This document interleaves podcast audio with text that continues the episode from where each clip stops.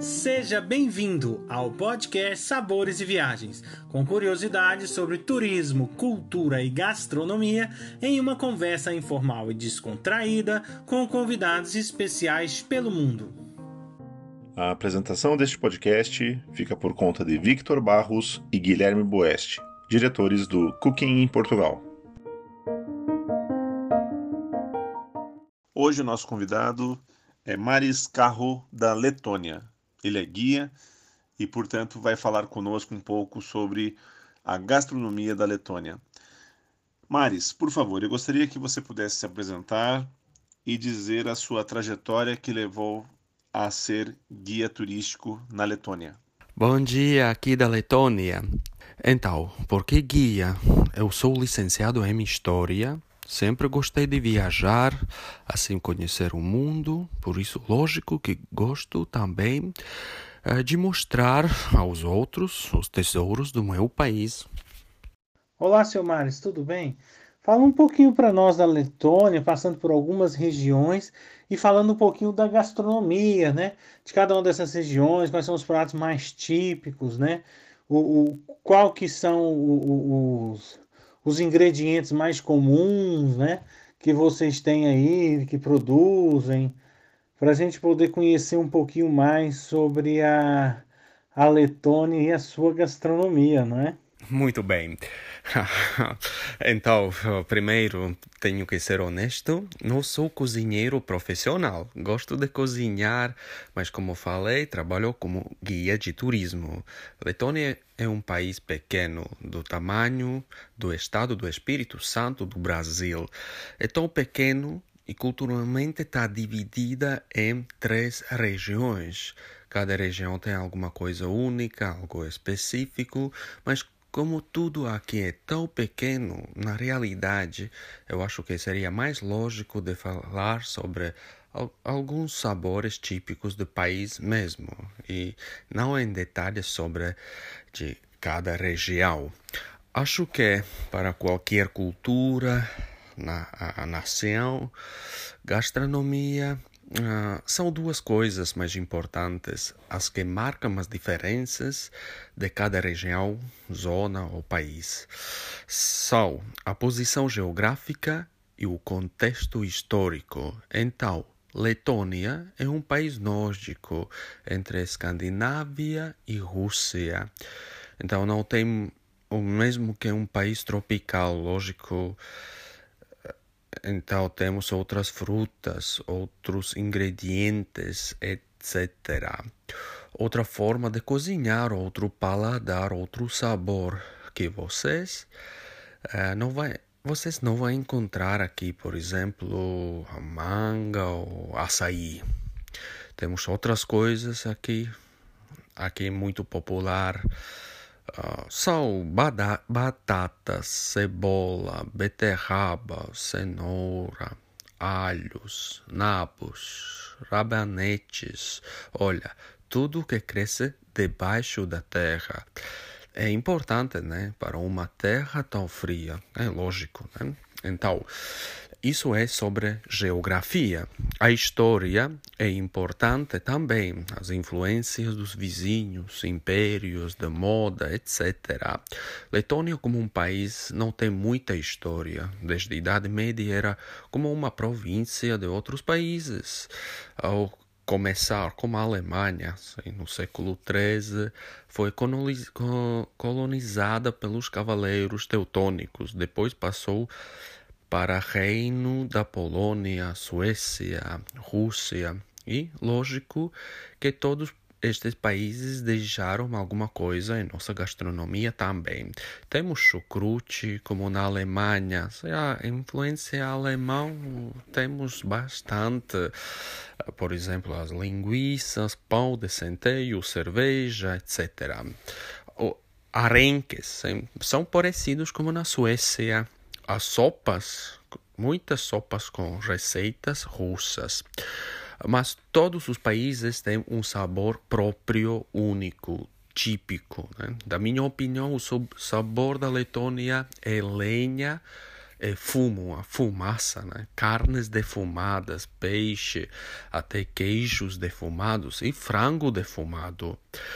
Uh, eu sei que os médicos dizem que os defumados são ruins para a saúde, mas do outro lado é nossa tradição, nosso sabor e que, que bom que esses defumados sempre comemos com nosso pão, que é de centeio, pão preto, que ao contrário é muito bom para a saúde, os médicos aconselham. Né? Então temos muito bom equilíbrio, bacon defumado com pão preto e não passa nada. Maris, existe algum doce típico e tradicional da Letônia? Quanto às doces, hum, ah, muito bem. Já falei sobre o nosso pão preto, pão de centeio. É, pão de centeio é nossa base de alimentação e é tão importante que até os doces, sobremesas, fazemos desse pão. Pão, preto como a mel, açúcar, com algumas frutinhas como arandos ou passas, com a nata ou creme de leite batido com açúcar, uma delícia. E Maris, e quanto aos festivais gastronômicos? Existem aí festivais, né, locais? Onde é que a gente pode encontrar esse tipo de festivais? Quais são as quais são as épocas do ano em que se tem essas essas atividades aí festivas com com essa vertente da gastronomia? Sim, sim, uh, cada vez temos mais. Uh, uh, não sei como este, este vírus, como vai passar tudo com este vírus, mas a capital, Riga, a capital da Letônia, para atrair mais e mais turistas, organiza muitos festivais. Todas as cidades, na realidade, em verão, têm suas festas da cidade. Bom lugar é também nosso museu ao ar livre, o museu etnográfico, onde é uma taverna autêntica, vocês podem degustar tudo isso. Na realidade, em cada cidade tem alguns restaurantes. E como falei, em verão, quase todos os fins de semana vocês vão encontrar em alguma cidade uma festa. Verão é curto, por isso temos que aproveitar e por isso sempre tem alguma festa. Por fim, uma coisa bastante curiosa que a gente vem perguntando aí, principalmente para os nativos como o senhor, né, é algumas coisas relacionadas aos costumes e os hábitos, né? Então, por exemplo, ah, quais são os pratos que se fazem em épocas festivas do país, né? Ou, por exemplo, é, quando se recebe alguém, né? Quais são a, o, o, o, o que, que se oferece, né? Se existe algum, alguma, algum costume, né? algum hábito que é feito, né? Que seja curioso, interessante e diferente também para nós, né?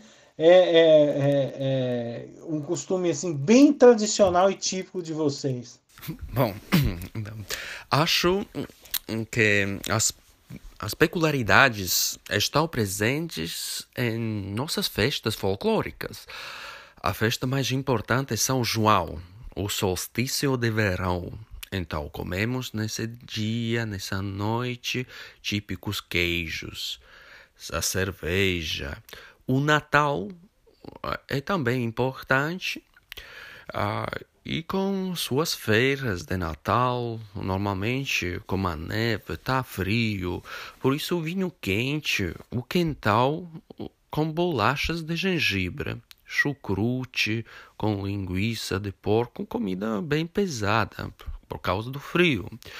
A Páscoa também sim, é importante, muita comida com ovos, esse símbolo de Páscoa. E na realidade, alguma coisa típica, etnográfica, podemos encontrar em uma festa qualquer. Nós agradecemos a, a sua participação nesse nosso podcast e gostaríamos, por favor, que deixasse, portanto, as, as vossas redes sociais para que as pessoas possam visitar a Letônia e ter a companhia de Maris Carro. Muito obrigado. O prazer é meu. Então, vocês podem encontrar uh, os meus contatos em página web oficial de Riga, a capital da Letônia. Estou em lista dos guias licenciados. O meu nome é Maris, como Mario, essa terminação com S. Maris Carro, com K, K de karaoke.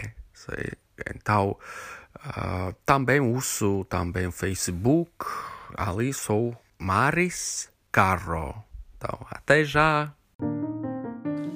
Muito obrigado, Maris Carro, por nos levar nesta viagem gastronômica e cultural incrível pela Letônia.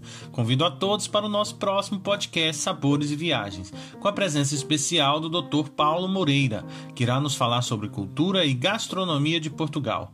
Acompanhe também todas as novidades que vêm por aí.